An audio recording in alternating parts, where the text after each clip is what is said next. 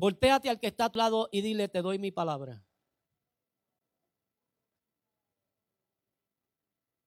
Dile al que está detrás de ti, te doy mi palabra.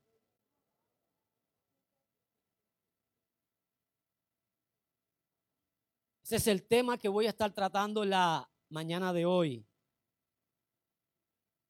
Porque cuando nosotros llegamos a un acuerdo y cuando nosotros queremos entrar en un compromiso donde no media ninguna escritura, donde no media ninguna otra persona, usted te empeña su palabra. Y su palabra tiene que valor. Antes, el empeñar la palabra tenía más valor que firmar un documento legal. Y esto es sumamente importante que nosotros lo entendamos. Porque Dios nos ha dado su palabra. Dile al que está a tu lado, Dios te dio su palabra. Y cuando nosotros entendemos que Dios nos ha dado esa palabra, nosotros vamos a ver que en esa palabra está comprometido su ser. Por eso es que Él no es hombre para que mienta, ni es hijo de hombre para que se arrepienta. Lo que Él dijo, Él lo hará. ¿Cuántos lo saben? Lo que Él dijo, Él lo hará. Y esto tiene que mantenernos a nosotros tranquilos, confiados. Porque cuando usted está vendiendo algo y alguien se le acerca, que usted lo conoce, y ese alguien le dice, mira, no tengo el dinero ahora, el lunes lo voy a tener. No se lo ofrezcas a nadie, que eso es mío. ¿Qué usted hace? Usted sigue ofreciéndolo. Usted confía en la palabra que esa persona le ha dado. Porque esa persona se ha comprometido con usted. Y cuando Dios nos dio su palabra, Dios lo que hizo fue comprometerse con el hombre. Lo voy a volver a repetir. Cuando Dios dio su palabra, Dios lo que hizo fue comprometerse contigo y comprometerse conmigo. Por eso es que Él establece que nada de lo que Él comienza lo va a dejar sin finalizar. Todo lo que Él comienza lo va a qué? A terminar. Por eso, el que comenzó la buena obra en ti es poderoso para terminarla. Y cuando yo observo la palabra del Señor, cuando yo observo la escritura y yo comienzo a querer escuchar la voz de Dios a través de esta palabra, ¿cuántos han hecho ese ejercicio? ¿Y cuánto han logrado escuchar la voz de Dios a través de esta palabra?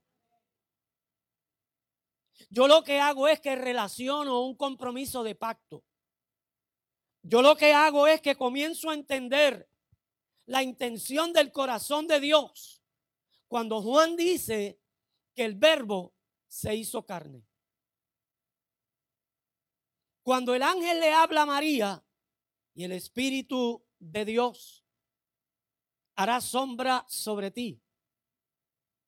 Por tanto, el santo ser que nacerá, lo que el Espíritu puso en el vientre de María no fue otra cosa que la palabra, para que esa palabra se hiciera carne. Fue lo que Juan entendió y expresó y expresó para que tú y yo podamos comprender y entender la importancia que tiene la palabra que sale de la boca de Dios.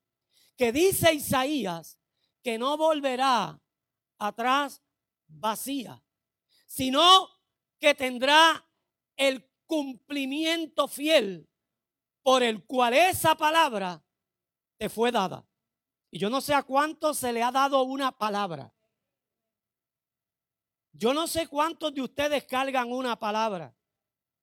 Pero cuando nosotros entendemos que esa palabra que ha salido de la boca de Dios va a tener un fiel cumplimiento, que esa palabra que ha salido de la boca de Dios no va a tornar atrás vacía, que esa palabra que ha salido de la boca de Dios va a tener fruto.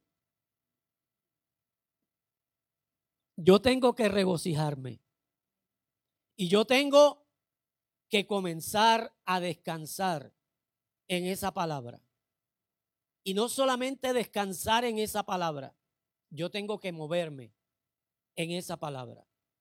Cualquier dirección que yo tome, yo tengo que tomarla en consonancia con esa palabra, en dirección con esa palabra. Yo no puedo tomar cualquier dirección, porque cualquier dirección me puede llevar a cualquier lugar.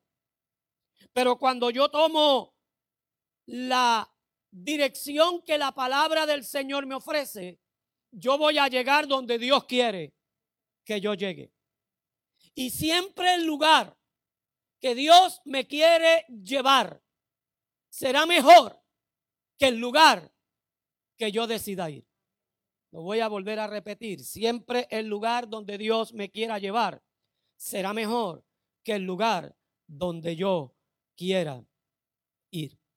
Y el apóstol Pablo le escribe a su hijo espiritual Timoteo en la segunda carta en el capítulo número 3, en el verso número 16 y 17.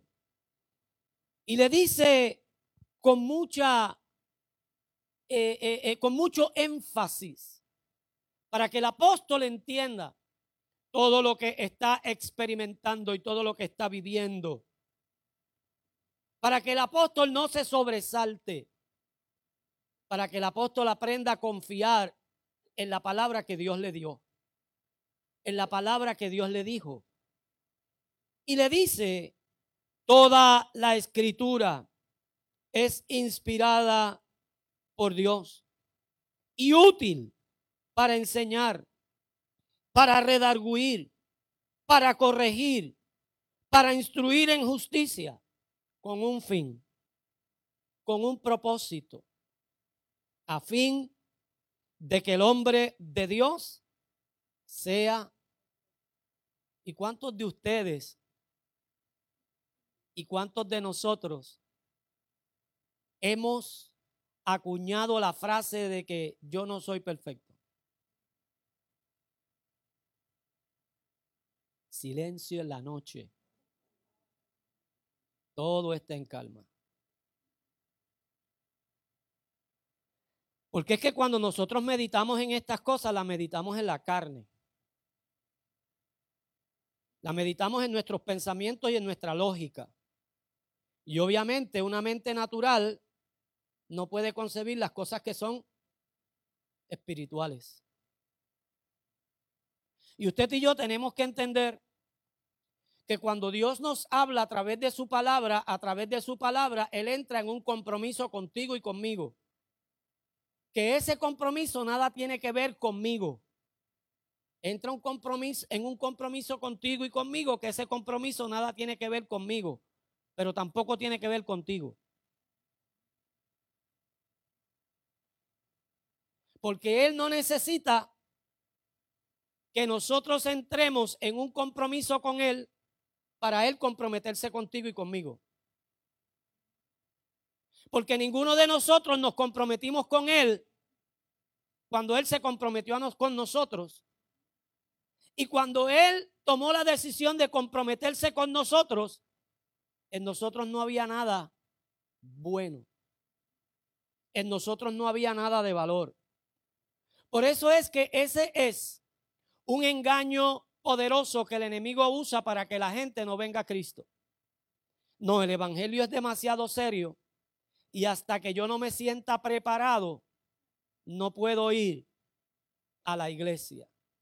Nunca estamos preparados para nosotros convertirnos en iglesia. Nunca. Por eso es que necesitamos de Él. Porque el brazo del hombre es como, es débil. Solo el brazo de Él es fuerte. Y Dios utiliza todos los medios para que nosotros nos demos cuenta de qué cosas nosotros tenemos que arreglar en nuestra vida. Qué cosas nosotros tenemos que entender que tenemos que utilizar para que esas cosas que hagan en nosotros nos vayan corrigiendo.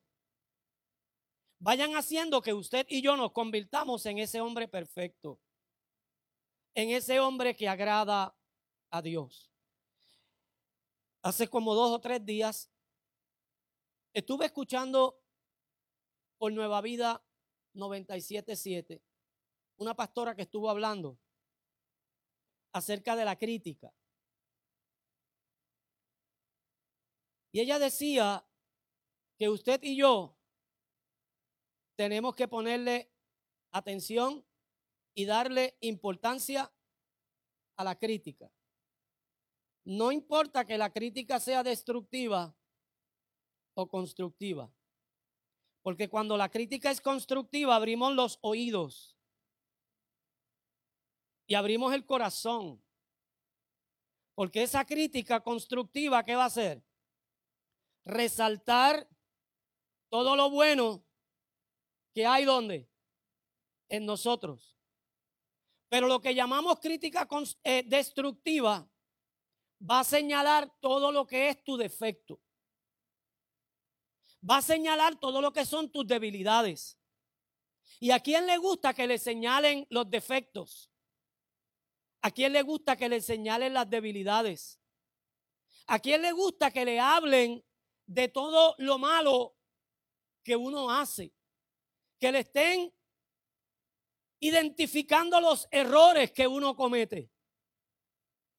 Yo creo que a ninguno de ustedes. ¿Verdad que no?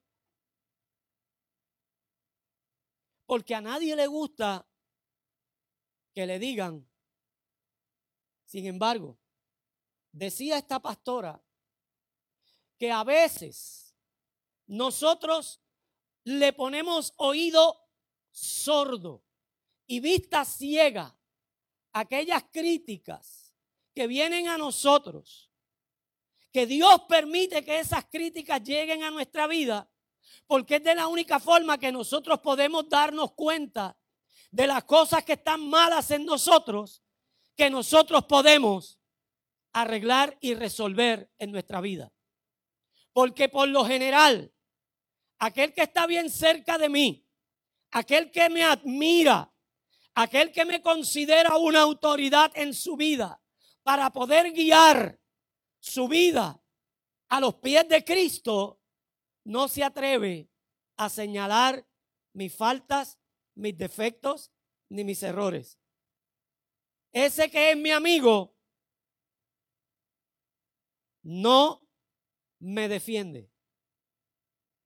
El que creemos que es nuestro enemigo, el que creemos que nos persigue, es el que Dios usa para que tú y yo nos demos cuenta de las cosas malas que nosotros tenemos que comenzar a cambiar.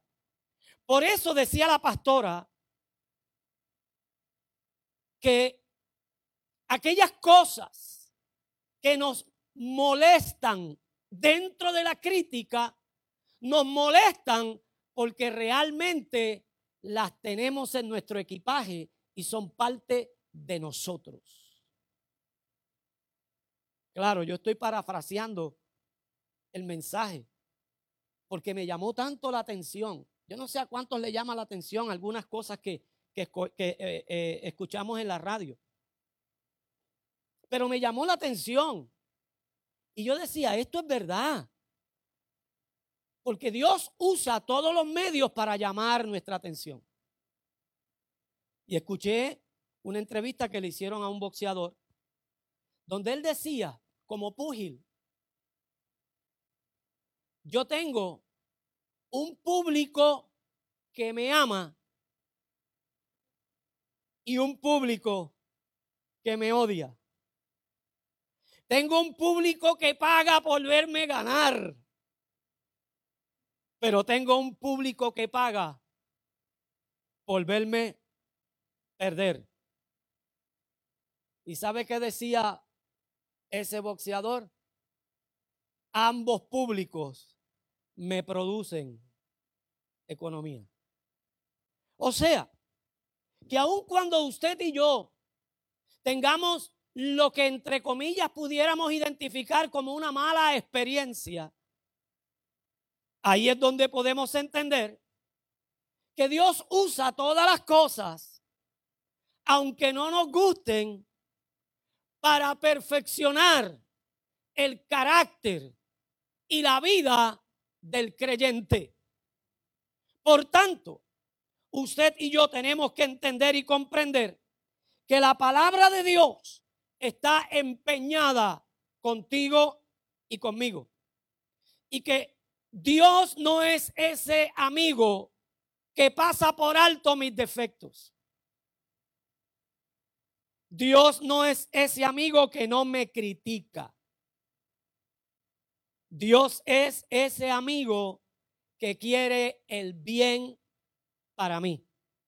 Por eso cuando usted tiene un amigo que le dice a usted las cosas malas que usted hace y lo reprende en los momentos que usted comete errores y lo corrige y le dice, esto que yo hago contigo, yo quiero que tú lo hagas conmigo, te doy el privilegio de poder identificar en mí las cosas malas que hago.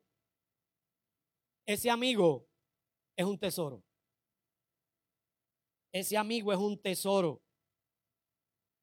Por eso usted y yo tenemos que abrir nuestra mente y nuestro corazón para poder entender que hay cosas en nuestra vida que nos incomodan, que hay cosas en nuestra vida que nos golpean, que hay cosas en nuestra vida que hacen que nuestra mente se vaya de lo espiritual a lo emocional. Y en lo emocional nosotros reaccionemos. Porque cuando nosotros reaccionamos en lo emocional, nosotros no vamos a tener el fruto que el Espíritu quiere que nosotros tengamos.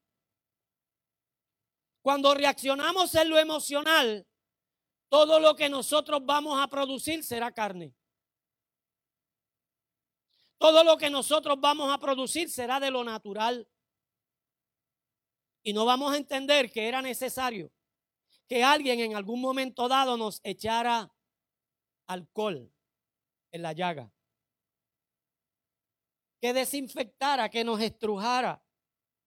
Una vez yo decía, es que yo no entiendo cómo es que una persona que ha sufrido quemaduras en el cuerpo todos los días tengan que quitarle todo ese pellejo que va echando nuevo. Yo decía, ¿cuándo va a sanar?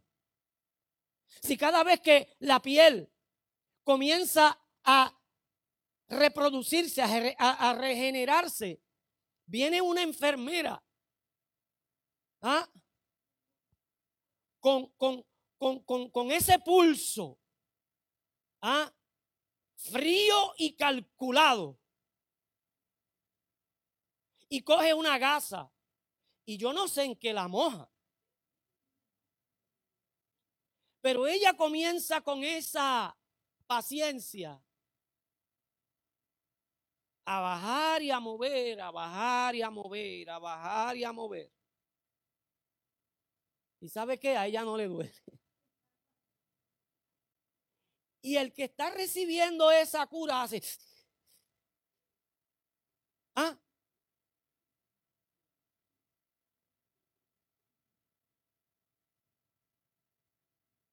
Y a veces usted y yo no entendemos cómo es que Dios tiene procesos en nuestra vida para que nosotros comencemos a reaccionar. Porque de nada vale que me digan que yo estoy bien y que lo que estoy haciendo lo estoy haciendo bien cuando yo no tengo los resultados que yo sé. Porque este es el problema. El problema es que usted sabe los resultados que usted debe tener. Y usted no está conforme con esos resultados. Sin embargo, cuando alguien le dice, todo está bien, chico, tú, tú, tú, tú estás bien, lo que tú hablas está bueno, el comportamiento que tú tienes es chévere. Y entonces ahí como que apagamos esa voz que el Espíritu tiene dentro de nosotros encendida que nos dice lo que, está, lo que estás produciendo está por debajo del nivel de tu capacidad. Y Dios no quiere que nosotros obremos por debajo del nivel de nuestra capacidad. Dios quiere que nosotros obremos sobre el nivel de nuestra capacidad. ¿Cuántos saben que usted puede obrar sobre el nivel de la capacidad que usted tiene? Uno lo creyó. Uno lo creyó. Cuando yo trabajaba, todos y cada uno de nosotros nos esforzábamos por ganarnos un upstanding. ¿Qué es un upstanding? Un upstanding es un salario que dan por encima del salario fijo que la compañía ha establecido por el esfuerzo que nosotros hacemos por sacar más rendimiento en la compañía. Y todos trabajábamos por ese outstanding o upstanding. Era 50 centavos por hora por encima de lo que estábamos cobrando. ¿Ah? ¿Por qué?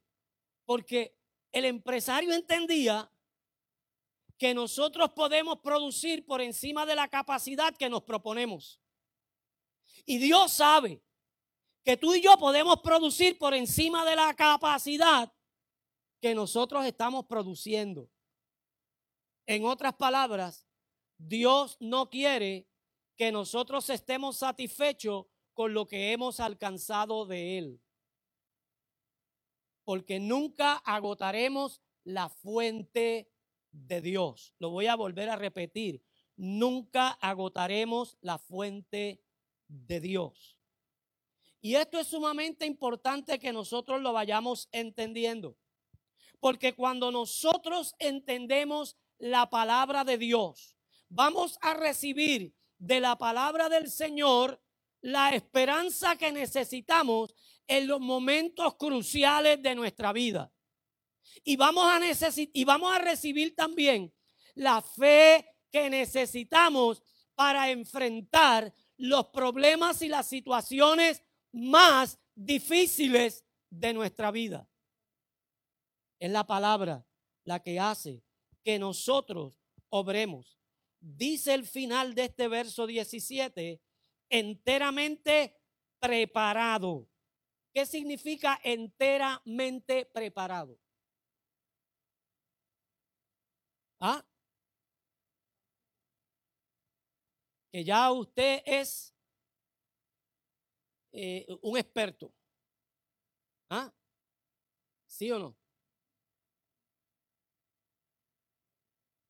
Que usted está especializado para cierta obra, para cierta labor. Que usted está cualificado para cierta misión.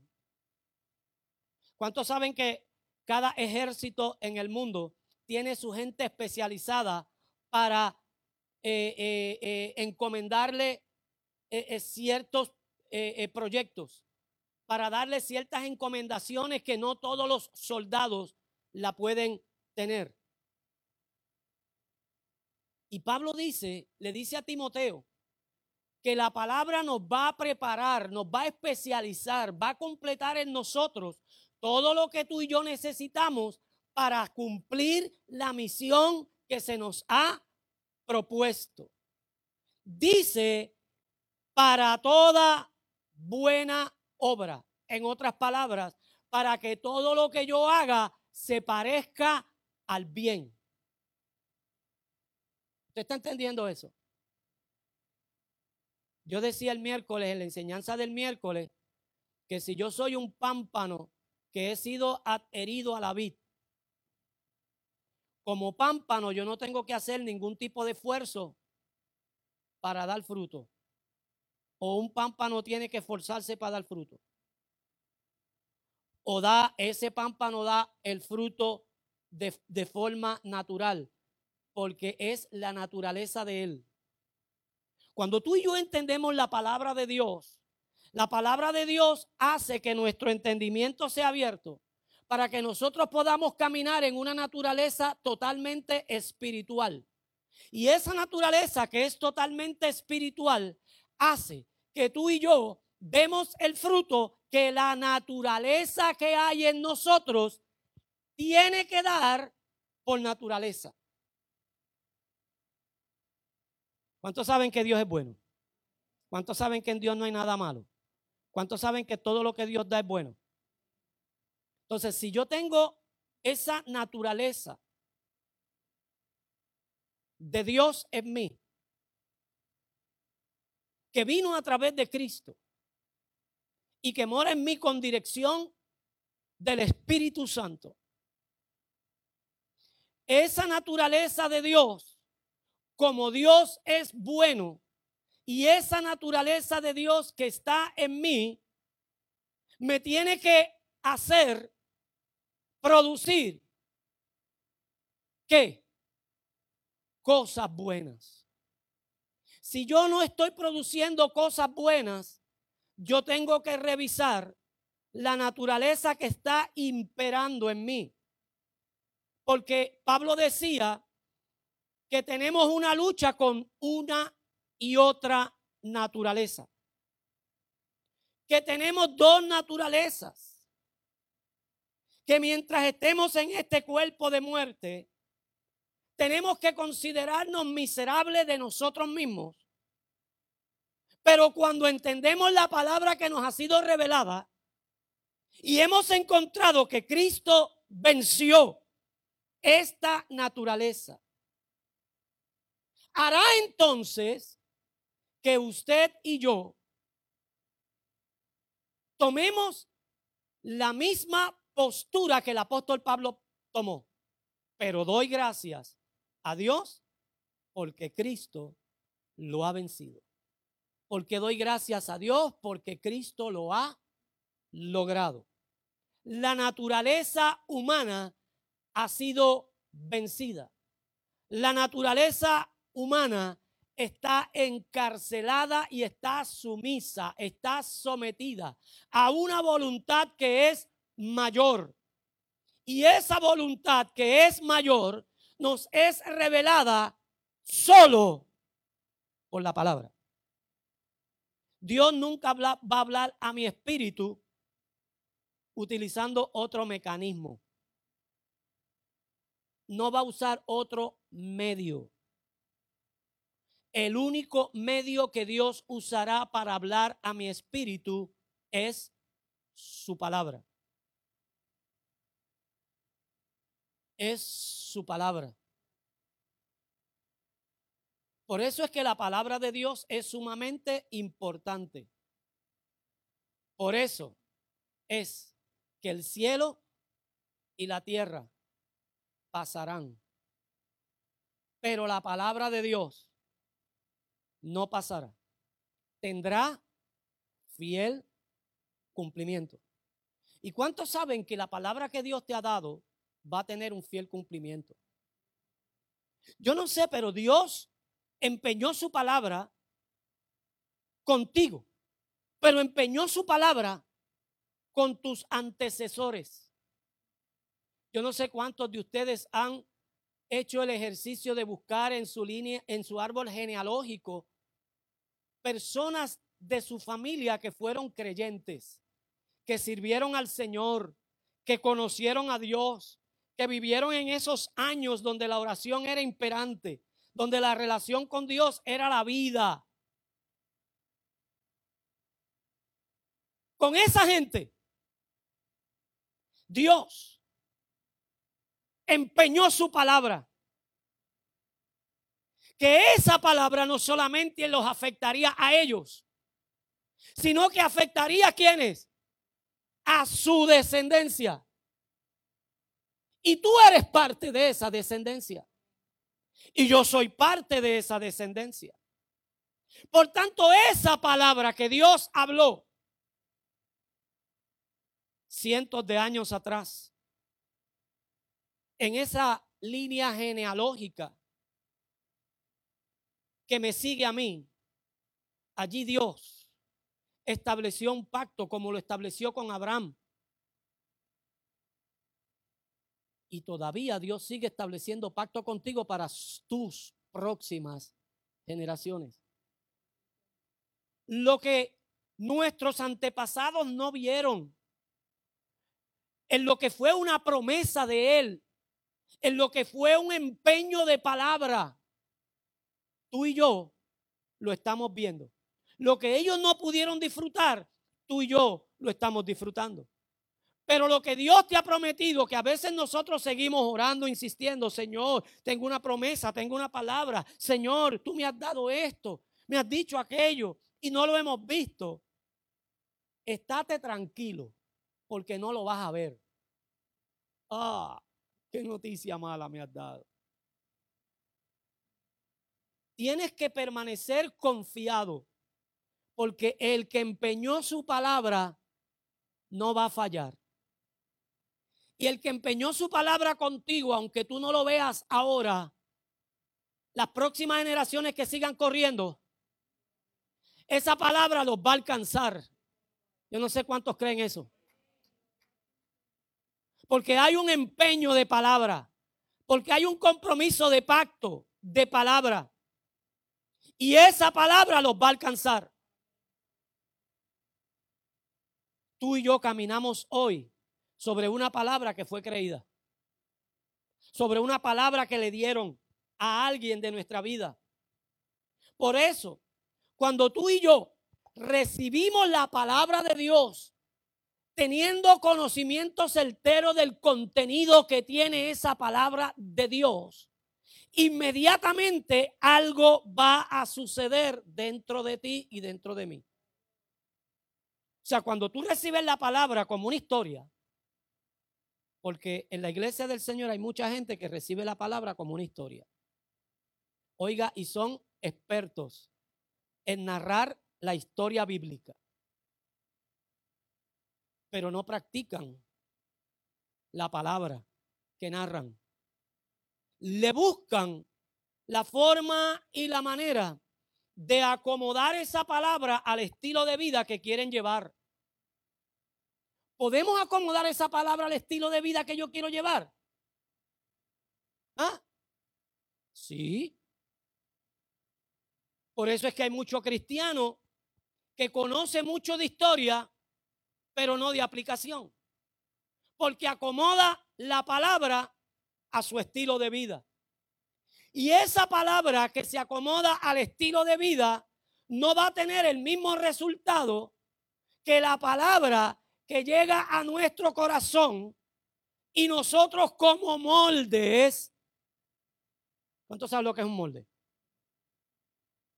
Nosotros como moldes, como recipientes, recibimos esa palabra para hacer que esa palabra se vea en nosotros, crea en nosotros la imagen que Dios quiere revelar en nosotros. Porque cuando usted llena un molde y luego que usted quita ese molde, ¿qué va a tener ese molde? La figura que el molde tenía. Pero ¿qué usted echó ahí? Usted no echó esa figura. Usted echó ahí barro. ¿Sí o no? Y al cabo de ciertas horas, ese barro, usted tuvo que vaciarlo. ¿Ah? Lo volvió a echar en el recipiente de donde usted lo echó en el molde para no desperdiciarlo, ¿sí o no? Y al cabo de ciertas horas, usted le quita las gomas al molde y con cuidado, usted va qué? Retirando la parte de arriba del molde. Y luego le permite que el aire siga secando. ¿Ah? Ya esa figura hasta que finalmente usted la retira completamente del molde y le va entonces quitando todo lo que está de más. Hasta que luego usted la coge y la... Bueno, todo eso es un proceso. La palabra de Dios viene a ser en nosotros ese líquido que viene a crear la imagen de Dios en nosotros, para que cuando esa palabra llegue a nuestra vida, no sea una historia más, sino que esa palabra comience a producir unos cambios dentro de nosotros. ¿Y cómo se producen esos cambios? Por conocimiento. Porque usted no puede cambiar a alguien a algo que usted no conozca. Usted necesita conocer de qué cosas usted puede empezar a cambiar y qué cosas usted quiere deshacerse de su vida. Y es el conocimiento de la palabra que va haciendo la perfección en nosotros. Por eso es que mientras más conocimiento práctico de la palabra de Dios tengamos, más nos estaremos pareciendo a Cristo. Lo voy a volver a repetir. Por eso es que mientras más conocimiento práctico tengamos de la palabra del Señor, más nos estaremos pareciendo a Cristo. Mire que estoy usando la palabra práctico, porque es importante que usted y yo entendamos que la vida del creyente es una vida práctica. Usted y yo tenemos que practicar lo que estamos creyendo. Por eso es que cuando la palabra de Dios entra a nuestro corazón, de nuestro corazón pasa a la mente, de la mente pasa a nuestro espíritu, comienzan a suceder cosas inesperadas para la naturaleza humana nuestra. Por eso es que nos sentimos incómodos. Por eso es que comenzamos a sentir esa lucha dentro de nosotros. Por eso es que nosotros a veces nos resistimos a cambiar nuestra manera de pensar y el estilo de vida que nosotros hemos desarrollado y acostumbrado a tener. Porque la palabra del Señor, que ese espíritu viene contra todo lo que es la naturaleza humana. Viene a deshacer todo lo que el primer Adán nos sembró en nosotros. Porque Adán hizo que lo que recibió de la serpiente se pasara a nosotros. Y nosotros desde ese momento somos viciados. Estamos viciados. Y no queremos salir de esa experiencia porque es lo que conocemos. Es nuestra zona de comodidad. Pero cuando la palabra de Dios llega a nuestra vida, la palabra del Señor comienza a romper toda la comodidad que tenemos. Cuando la palabra de Dios llega a nuestra vida y nosotros queremos que esa palabra comience a ser práctica en nuestra vida, comenzamos a decir, es que yo no entiendo eso. Es que, es que hay algo, es que hay algo. Ese algo no es otra cosa que esa espada que el apóstol Pablo habla en la carta que él escribe a los hebreos, yo creo que Pablo escribió esa carta. Déjeme creerlo así.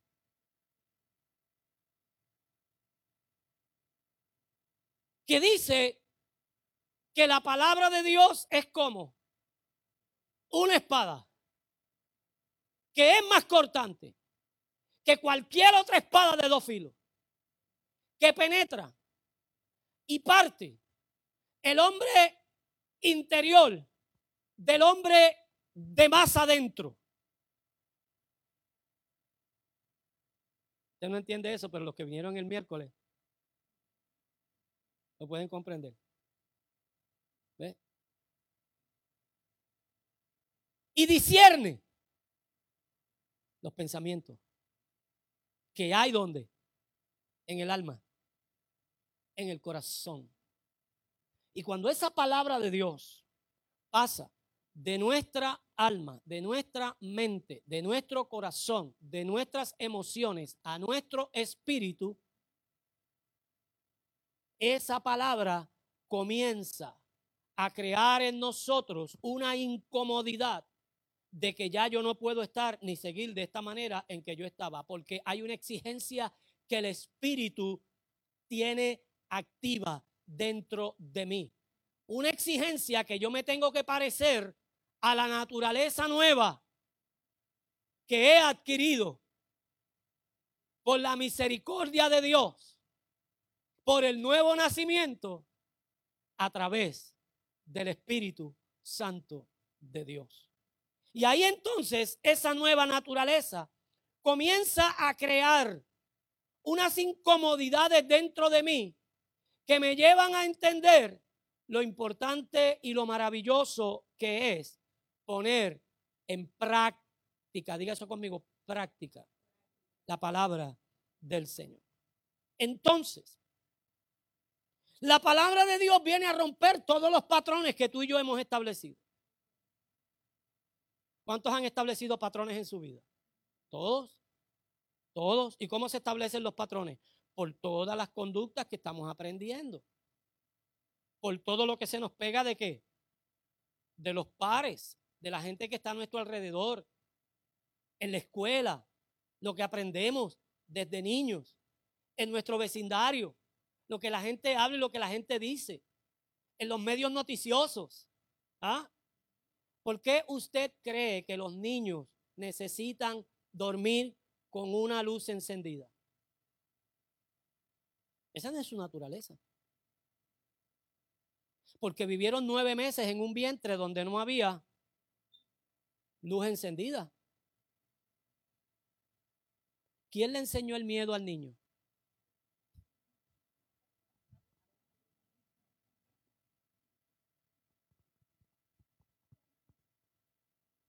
No, el nene no puede dormir sin, sin una nightlight. Pero si el nene no necesitaba la nightlight, el nene, el nene estaba en el vientre oscuro de su madre, ahí dentro. ¿Y sabe cómo se sentía? Se sentía seguro.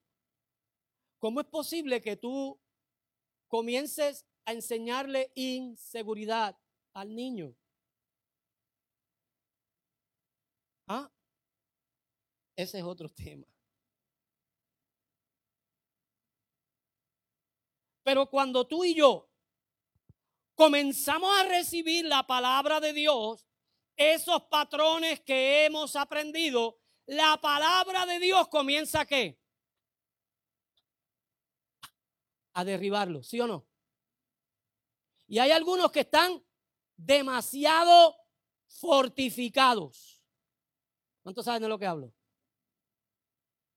que ya echaron raíces, que la zapata era para una casita rastrera y la hicieron como para un edificio de 20 pisos. ¿Ah? Pero esa palabra, ¿qué hace? No se detiene. No se da por vencida. Porque hay un qué? Compromiso. La palabra de Dios es compromiso.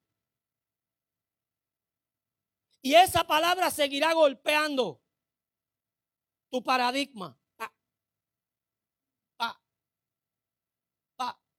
Seguirá golpeando cada patrón negativo que hemos establecido en nuestra vida. ¿Hasta qué? Hasta que se vaya formando en ti quién?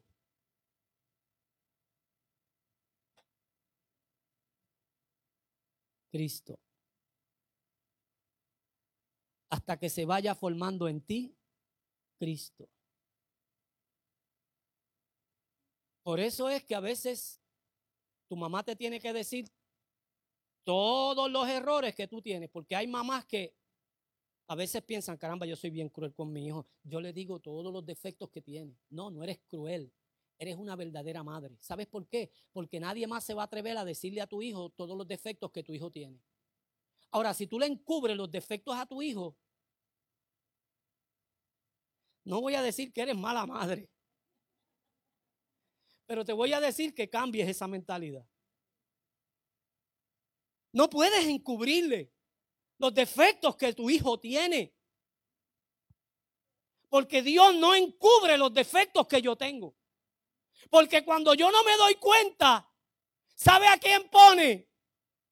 Al que me critica. Al que me critica, él lo va a usar para exponer lo que yo no me quiero dar cuenta. Lo que está dentro de mí que ni yo mismo conozco, pero Dios que lo conoce. ¿Se acuerdan que David le dijo a Dios en su oración, líbrame de los pecados que me son ocultos? O sea, no eran los pecados que él hacía ya calladito, Porque los pecados calladitos de él salieron a la luz, ¿sí o no? ¿Ah? El profeta Natán llegó haciéndole una historia lo más linda del, del transeúnte que venía. ¿Ah? Que le quitó la ovejita al vecino. Si no la sabe, léala, búsquela. Es una asignación. ¿Ah? Se me fue el hilo. Ah, los pecados ocultos. Pues no eran de esos pecados ocultos que David hablaba. Era de los que él no conocía. Y usted sabe que usted y yo nos pasamos haciendo cosas que desconocemos pero están mal.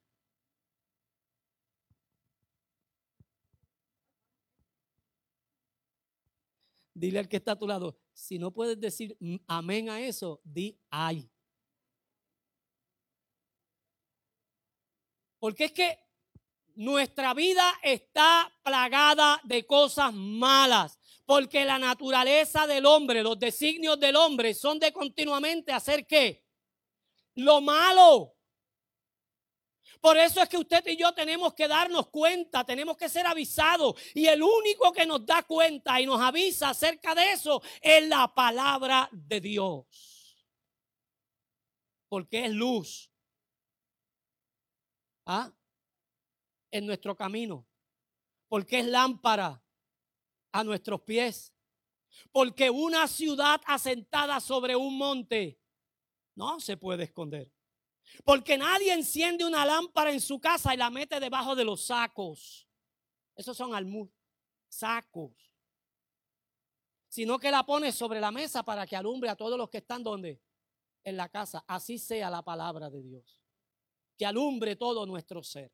Y esa palabra viene con un propósito de alumbrar todo nuestro ser, nuestro interior. ¿Y sabe qué? Nos incomoda. Muchos de ustedes han salido de aquí muchas veces enojados conmigo. Pero yo no lo cojo personal. ¿Por qué no lo cojo personal? Porque sé que no fui yo, que usted no está enojado conmigo. Usted está enojado con la palabra que yo hablé. Y como esa palabra no es mía, yo no lo puedo tomar como algo personal. Y entiendo que al igual que el hijo, ay mami, tú siempre estás mirando los defectos míos, pero tú nunca ves lo bueno que yo hago. Así mismo se porta usted conmigo. Así mismo usted se porta conmigo. Es que lo bueno, usted no tiene la necesidad de que alguien le diga lo bueno que usted está haciendo, porque lo bueno que usted hace a usted le causa satisfacción, ¿sí o no? A usted le causa satisfacción lo bueno que usted hace. Por tanto, usted no, usted no necesita reconocimiento de lo bueno, porque esa es su naturaleza. Si usted está en Dios y Dios está en usted, y usted entiende que el Espíritu de Dios está en usted, todo lo que el Espíritu de Dios produce es bueno. Por tanto, la naturaleza de Dios es hacer y producir qué? Cosas buenas. Y si esa naturaleza de Dios está en mí, mi naturaleza que está en mí de Dios me lleva automáticamente a producir cosas buenas. Por tanto, nadie me tiene que señalar lo bueno que yo hago, es mi satisfacción, es lo natural, es lo que yo tengo que hacer. Pero lo malo, hay que señalarlo. Porque la mayor parte de las veces nosotros seguimos montados en esa aventura que no es de fe. Nos montamos en ese carrito y no sabemos que el día menos pensado el carrito nos va a dejar a pie en algún lugar. Cuando necesitemos refuerzo no lo vamos a encontrar. Cuando necesitemos fortaleza no la vamos a encontrar. Por eso es que usted y yo, cuando conocemos bien la palabra del Señor, entendemos que ni la muerte, ni la vida, ni lo presente, ni lo porvenir, ni ángeles, ni principados, ni ninguna otra cosa creada nos podrá apartar del amor de Dios, que es en Cristo Jesús, Señor nuestro. ¿Qué significa eso? Significa que en medio de la condición en la cual el apóstol Pablo se encontraba, el apóstol Pablo escribe esta carta a los romanos en medio de prisiones, en medio de eh, una sentencia de muerte que ya estaba sobre su cabeza, porque estaba próximo a morir. Nerón lo iba a decapitar. Y él escribe a los romanos para que los romanos se fortalezcan. Y usted y yo tenemos que ampararnos en esta palabra, porque para usted y para mí es insufrible que en Marruecos estén matando a los cristianos. Solamente por qué? Por confesar a Cristo. Que en Afganistán estén persiguiendo a los cristianos y estén decapitando niños frente a los padres para que los padres se conviertan en desertores de la fe. Para ellos le hace sentido esa palabra de Pablo. Pero para nosotros, para ti no. O tú te has puesto a pensar si en un momento dado, ¿ah? Tú tienes que poner tu vida por causa del Evangelio. Aquí decimos, yo la doy, porque no has tenido la experiencia, porque no es el estilo de vida que nos ha tocado vivir en Occidente. Porque en Occidente estamos demasiado acomodados.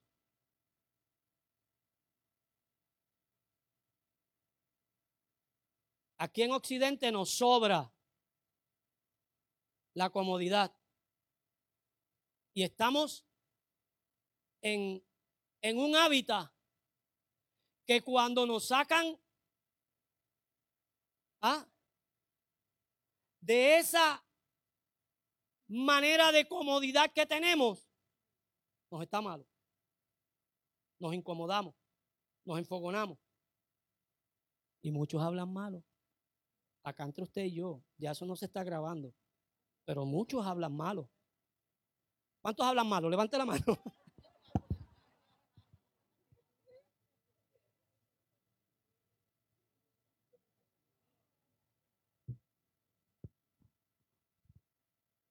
Yo creo, yo no sé usted, si usted puede compartir conmigo este pensamiento. Tenemos que orar por, los hermanos de Ucrania, pero no solamente tenemos que orar por los hermanos de Ucrania, tenemos que orar por los hermanos de Rusia, y tenemos que orar por los hermanos de Afganistán. Y tenemos que orar por los hermanos de Estados Unidos. Y tenemos que orar por los hermanos de Australia. Y tenemos que orar por todos los hermanos. Pero yo estoy claro y seguro que la iglesia en Ucrania, la guerra no los sorprendió. Ya ellos estaban preparados con las amenazas de Putin para invadirlos. Y estoy seguro que como Nerón echaba en aquellas plazas a los cristianos, ¿ah? en aquellos coliseos, para que los leones se los comieran. ¿Cuántos conocen esa historia? ¿Mm? Los escritores y el mismo Juan retirado en la isla de Patmos no debajo de palmeras, ni con piña colada, en sufrimiento. Escribe y dice que ellos levantaban un cántico y decían, al que nos amó y nos salvó y nos libró de nuestros pecados con su sangre y nos hizo reyes y sacerdotes para Dios el Padre. A Él sea la gloria por todos los siglos de los siglos. Amén. ¿Quién en medio de una persecución? ¿Quién está, eh, eh, quién al estar expuesto a las fauces de leones puede estar con ese temple? Eso era lo que volvía a Nerón loco. Que cuando cogía a los cristianos y los, los, ensaltaba en las lanzas y los ponía en los jardines de su palacio en las noches y le prendía fuego, ellos cantaban a Dios. Ah, yo no sé si usted entiende eso, pero ¿sabe cómo se puede comprender eso? Cuando la palabra se hace una realidad en nuestra vida. cuando el verbo, que es la palabra, comienza a vivir en nuestro espíritu. Cuando yo comienzo a conocer que no es la historia lo que me cambia, sino es la experiencia del Dios vivo estando dentro de mí. El Dios Padre, el Dios Hijo y el Dios Espíritu Santo transformando mi vida, transformando todo. Porque tú y yo tenemos una cama, dormimos caliente, no nos mojamos si llueve. Hay desayuno, aunque sea con flake, con leche y guineo. Hay por la mañana para comer. Y si no, un trago de café prieto con un canto de batata. Pero lo hay. A esta gente. A esta gente que no conoció la historia de la palabra, sino que conoció a la palabra misma, al verbo encarnado, al Dios que era en el principio, al Dios que sigue estando con nosotros. Que la palabra de Dios sigue estando empeñada contigo, pero que hoy aprendamos a empeñar nuestra palabra con Él que hoy aprendamos a empeñar nuestra palabra con Él. Esto no tiene que ver nada con tu esposa, no tiene que ver nada con tus hijos, no tiene que ver nada con tu vecino, esto no tiene que ver nada con el jefe de tu trabajo, porque es que muchas veces le echamos la culpa a alguien. Siempre estamos buscando a quién echarle la culpa. La culpa, bendito, es huérfana. Ya lo sabemos. La culpa es huérfana. Oremos por la culpa. Oremos por la culpa. Porque la culpa, lamentablemente, está siendo aplastada por la humanidad que tú y yo, por la palabra de hoy, tomemos la responsabilidad que necesitamos tomar y que vivamos una vida de conciencia, de comunión con Dios en el Espíritu. Como decía Gille, no se enoje conmigo. Esa es la palabra. Amén. Dale un aplauso fuerte al Señor.